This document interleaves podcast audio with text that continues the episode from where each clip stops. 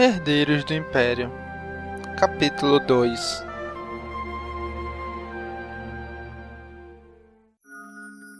Luke?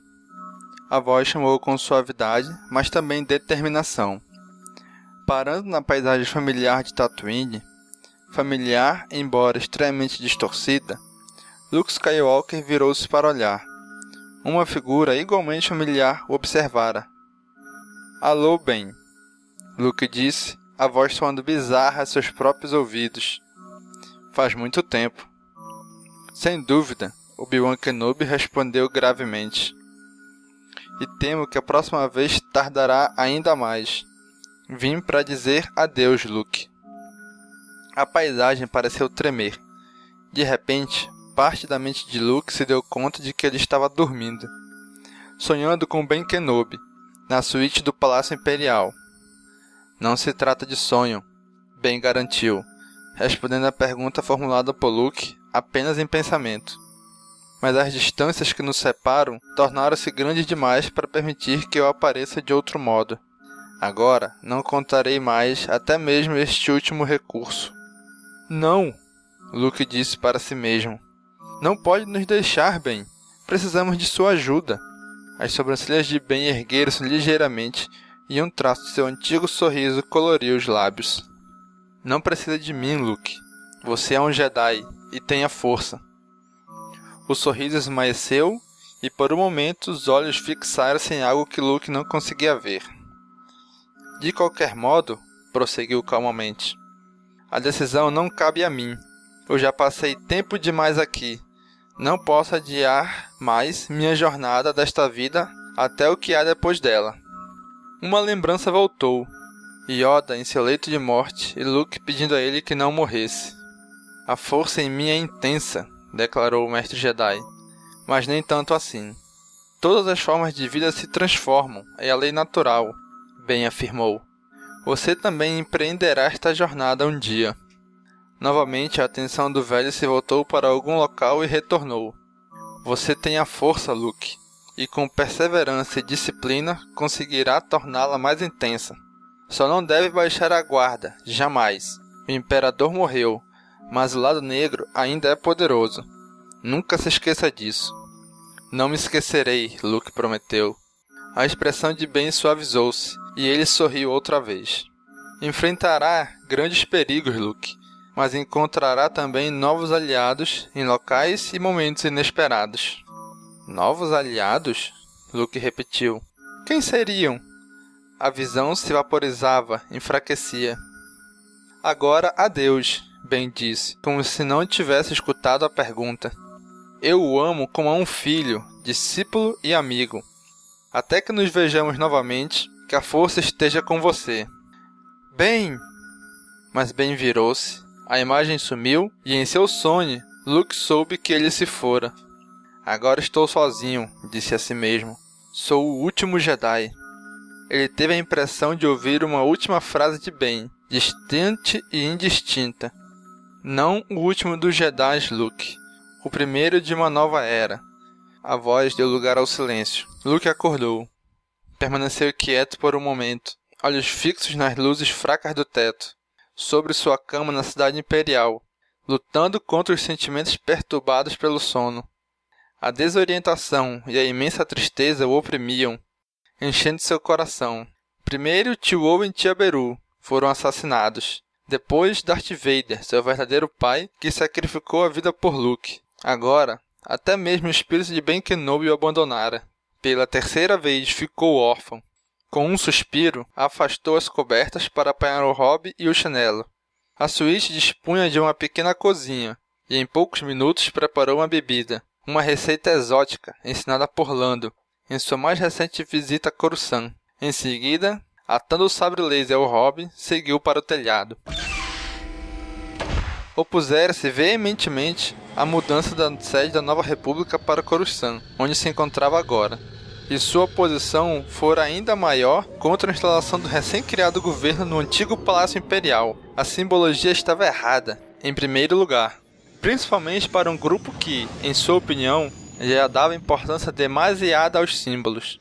Apesar de todos os contras, ele era obrigado a admitir que a vista do alto do palácio deslumbrava qualquer pessoa.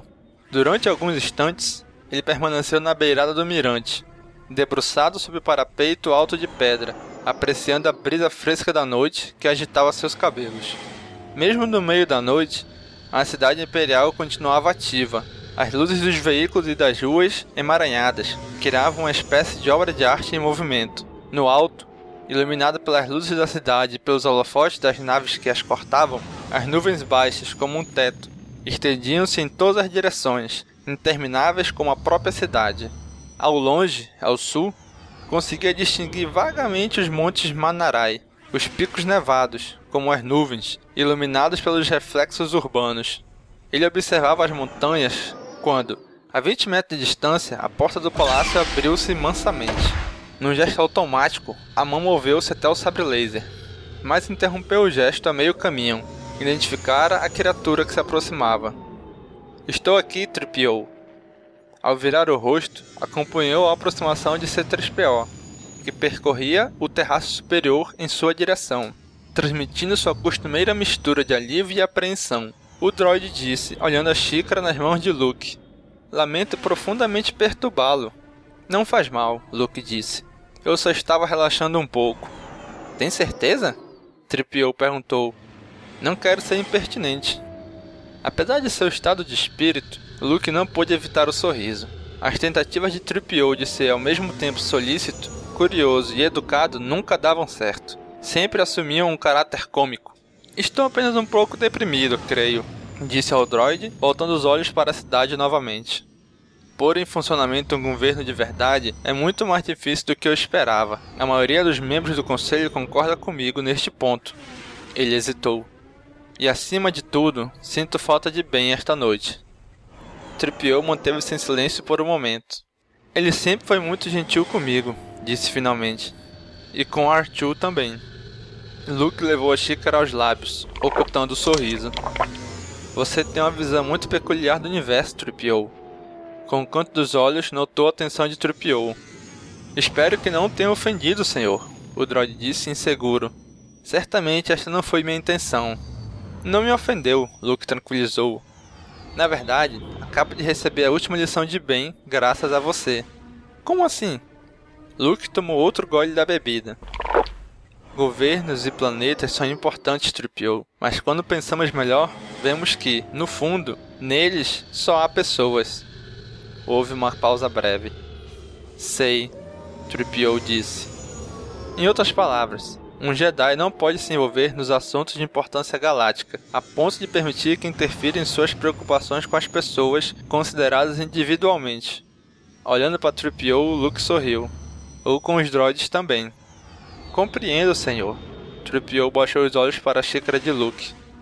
Com sua permissão, senhor. Posso indagar o que está bebendo? Isso? Luke ergueu a xícara. Uma receita que aprendi a preparar com Lando há algum tempo. Lando? Tripiou repetiu, traindo sua desaprovação.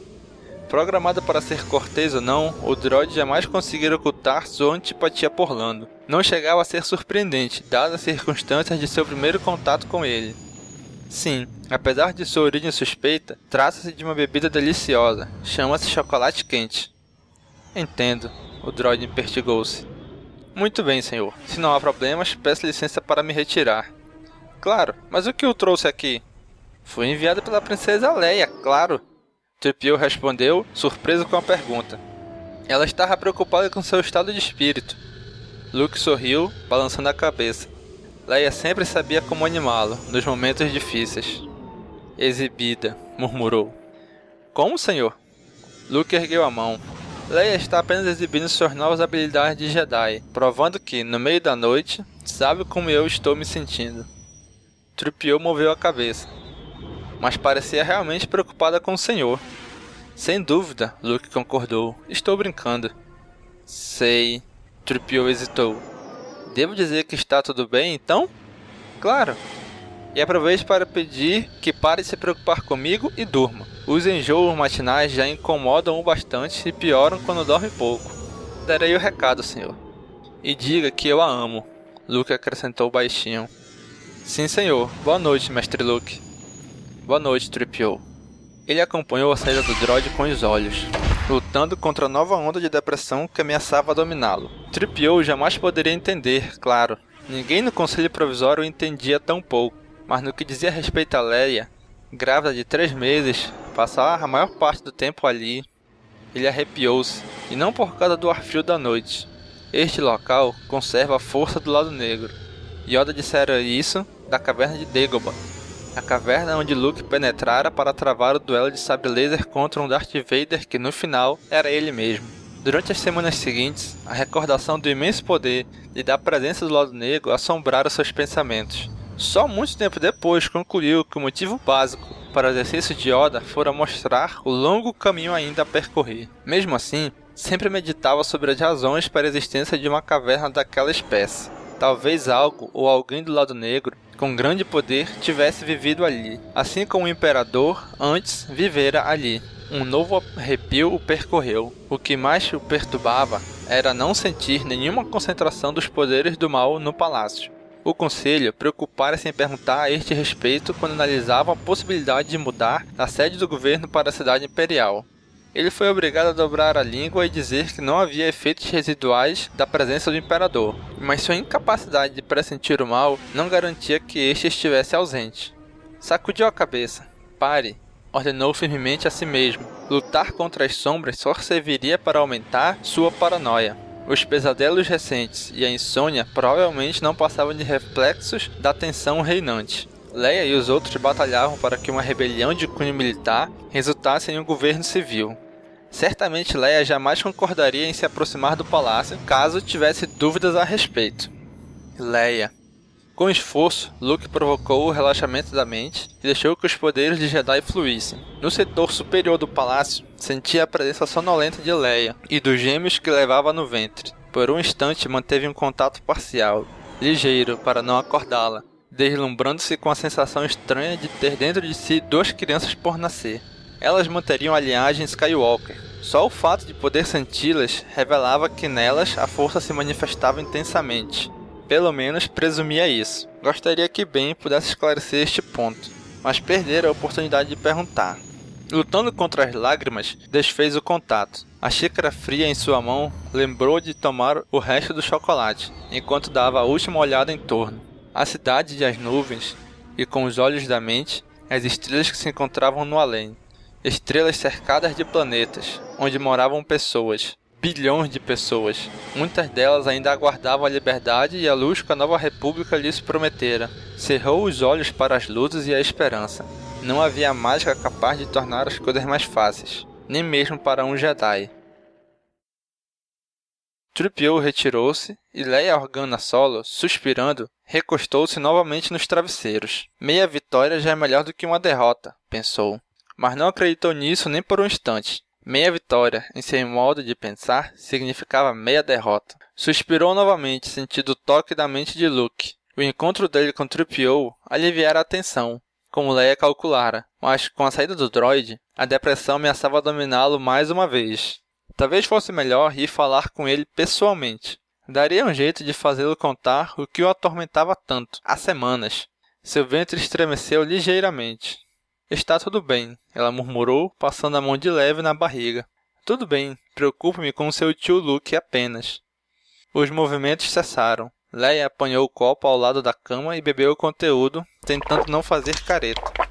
Leite quente não era nem de longe sua bebida favorita, mas resolvia as crises periódicas de enjoo. Os médicos afirmavam que as náuseas desapareceriam logo, agora que passara do terceiro mês de gestação. Tomara que tivessem razão. Leves, no outro quarto, ouviu os passos. Rapidamente, Leia devolveu o copo ao criado mudo, e com a outra mão puxou as cobertas até o queixo. A lâmpada de cabeceira permanecia acesa. Tentou apagá-la sem se mover, usando a força. A lâmpada nem piscou. Apertando os dentes, tentou outra vez, mas nada. Ainda não controlava a força para realizar tarefas específicas, como apagar uma luz. Livrando-se das cobertas, esticou o braço. Do outro lado do quarto, a porta lateral se abriu para a entrada de uma mulher alta, vestindo robe. Alteza? Ela perguntou docemente, afastando os cabelos brancos da testa. Tudo bem? Leia suspirou e desistiu da tarefa. Entre, Winter. Há quanto tempo está escutando atrás da porta? Não estava escutando nada. Winter avançou um passo, ofendida com a insinuação. Vi a luz acesa por debaixo da porta e pensei que poderia precisar de ajuda.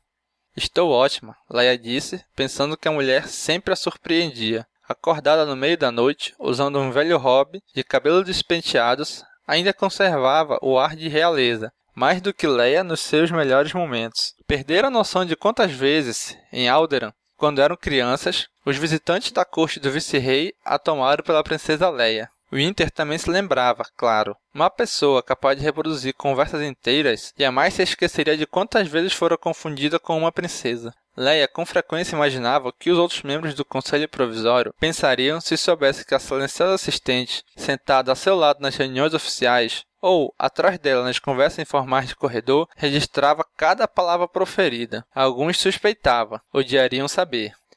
Quer mais leite, Alteza? Winter perguntou. Ou biscoitos?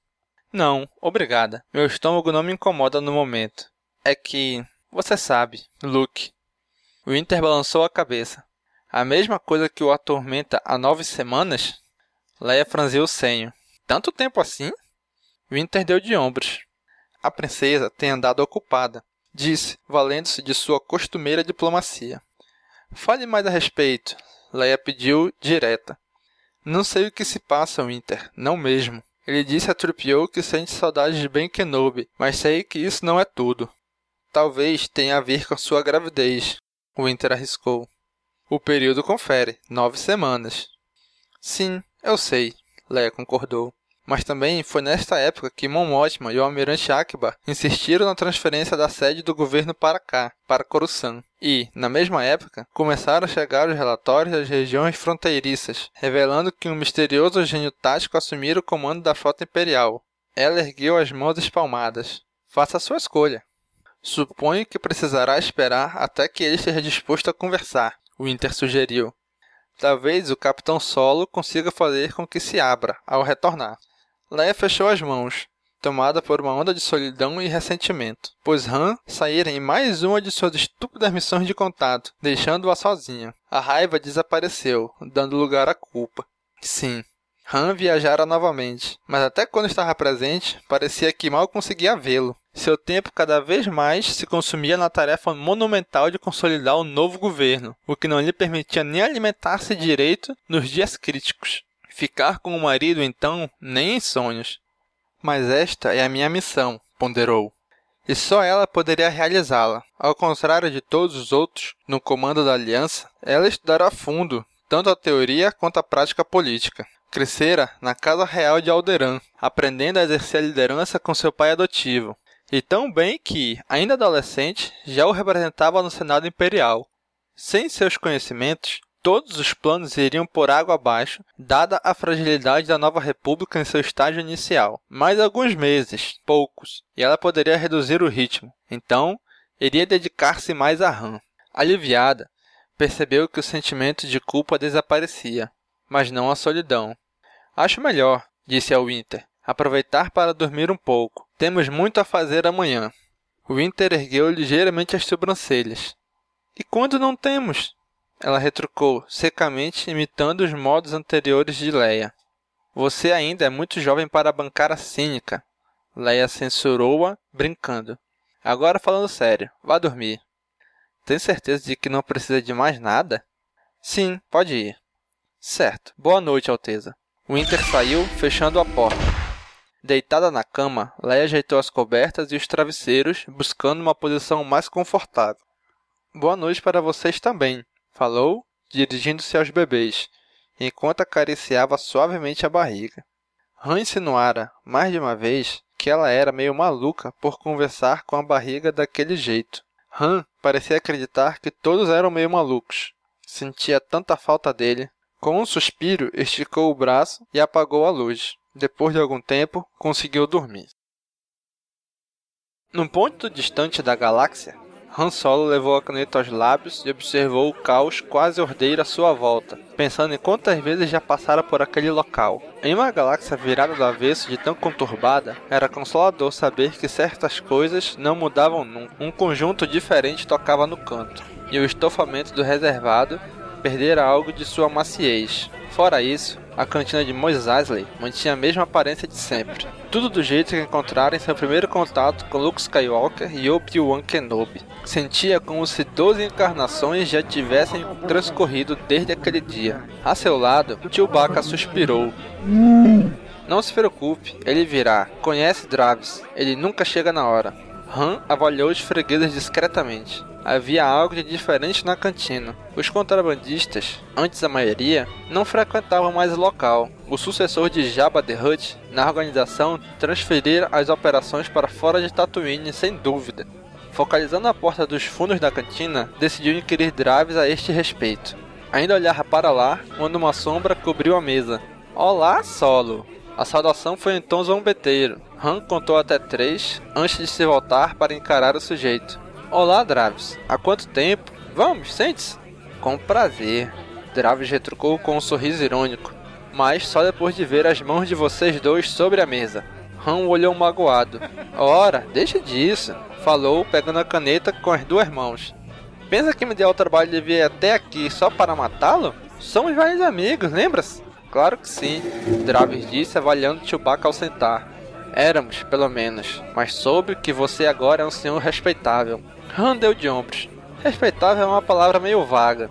Travis piscou o olho. Bem, então vamos definir melhor a situação. Soube que entrou para a Aliança Rebelde, virou general, casou-se com a princesa de Alderan e vai ter gêmeos. Han fez um gesto de pouco caso. Na verdade, abandonei o posto de general já faz alguns meses. Draves riu irônico. Perdão, mas afinal, o que deseja? Veio me ameaçar? Han franziu a testa. Como assim? Não banco inocente, Solo. Draves agora falava com gravidade. A nova república substitui o império. Ótimo, fico muito contente. Mas você sabe que, para os contrabandistas, isso não muda nada. Portanto, se veio trazer um pedido oficial para que abandonemos nossos negócios, desista. Espere até eu acabar de rir na sua cara e suma daqui. Draves ergueu-se. Não é nada disso. Pelo contrário, quero contratá-la. Draves parou, de queixo caído. O quê? Ouviu bem, precisamos contratar alguns contrabandistas. Lentamente, Draves voltou-se a sentar. Tem algo a ver com a luta contra o Império? Se for isso, errou. Ron interrompeu. Deixando de lado os aspectos mais problemáticos, posso dizer que, no momento, a Nova República enfrenta uma escassez de naves de carga, bem como de pilotos experientes. Se quiser ganhar dinheiro rápido e honestamente, aproveite a chance. Ora, ora, Draves disse, recostando-se na poltrona para perguntar a Han desconfiado. E qual é a jogada? Han balançou a cabeça. Não tem nenhuma jogada. Precisamos de naves e pilotos para retomar os negócios interestelares. Vocês têm um dois, e só. Pensativo, Draves argumentou. Qual a vantagem de trabalhar para vocês por uns trocados? Melhor contrabandear mercadoria e ganhar mais. Esta opção só valeria a pena, Han explicou sorrindo se os envolvidos pagassem tarifas muito altas, capazes de tornar o contrabando mais vantajoso, e não é o caso. Draves encarou. Ora essa, Solo. Um governo recente precisa desesperadamente de dinheiro, e você quer me convencer de que não haverá um aumento brutal nas tarifas? Acredite se quiser, Ron disse com frieza. Tente também, quando puser os pés no chão de novo, me procure. Draves mordicou os lábios sem tirar os olhos de Han. Sabe de uma coisa, Solo? Declarou pensativo. Eu não teria vindo aqui se desconfiasse de você. Claro, também fiquei curioso para saber qual era a jogada. Talvez eu acredite nisso o bastante para checar a história, mas já vou avisando que os outros do meu grupo recusarão. Por quê? Porque você se tornou respeitável. Ora, não banque o ofendido. Faz tanto tempo que deixou os negócios que já se esqueceu de como funcionam as coisas. Contrabandista correm atrás de lucros altos solo, altos lucros e muita aventura. E o que pretendem fazer? Operar nos setores controlados pelo Império? Han retrucou, tentando recordar das aulas de diplomacia que recebera de Leia. Draves deu de ombro, dizendo apenas: Vale a pena. No momento, talvez, Han argumentou, mas o território deles tem diminuído muito nos últimos cinco anos e vai diminuir mais ainda. Atingimos o equilíbrio em armamentos, como sabe, e nosso pessoal mais motivado recebe um treinamento melhor. Possivelmente, Draves ergueu a sobrancelha. Mas nem sempre adianta. Ouvi boatos de que há um novo comandante, alguém que tem causado muitos problemas a vocês. como no sistema Ubro Sky, por exemplo. Soube que perderam uma força-tarefa Elomi inteira. Não faz muito tempo. Uma pena. Perder assim tantas naves de uma vez. Han rilhou os dentes. Lembre-se de que qualquer um capaz de nos dar trabalho vai complicar a sua vida também. Han ergueu a mão. E se pensa que a nova república precisa de dinheiro, imagine o desespero do Império. Sem dúvida, é uma aventura. Dravis concordou, levantando-se. Bem, gostei de revê-lo, Solo, mas preciso ir. Dê um beijo na princesinha. Han suspirou. Pelo menos transmita o recado para o seu pessoal, está bem? Mas claro, talvez alguns aceitem sua oferta. A gente nunca sabe. Han concordou com um movimento de cabeça. Só mais uma coisinha, Dravis. Quem ficou no lugar de Jabba dando as cartas? Dravis o encarou hesitante. Sabe, como não se trata de um grande segredo, vou contar. Aqui entre nós, o maioral agora é Talon Card. Han franziu o senho, já ouvira falar de Card, claro, mas nunca imaginou que sua organização pudesse estar entre as 10 mais. Ou Dravis mentia, ou Card mantinha uma liderança discreta demais. Onde posso encontrá-lo? Dravis sorriu astuto. Gostaria muito de saber, não é? Talvez eu conte, um dia. Preciso ir. Até logo, Chewie. Antes de dar-lhe as costas, Dravis parou. Ah, sabe de uma coisa? Pode dizer a seu guarda-costas que ele é a escolta mais escandalosa que já vi. E com um sorriso foi embora. Han acompanhou Dravis com os olhos, até que desaparecesse na multidão. Pelo menos o contrabandista dera as costas, ao se afastar. Outros, com quem já conversara, evitaram correr o risco. Já era alguma coisa. Ao seu lado, Chewbacca rosnou um insulto. Bem, o que você esperava? O almirante Akbar participa do conselho. Han deu de ombros. Os calamarianos perseguiram os contrabandistas antes da guerra, como sabe. Não ligue, eles aceitarão, alguns pelo menos. Draves pode enfatizar os lucros fáceis e a aventura, mas nós temos a oferecer segurança e instalações, sem truques no estilo Jabba, e ninguém atirará neles. É interessante. Vamos embora.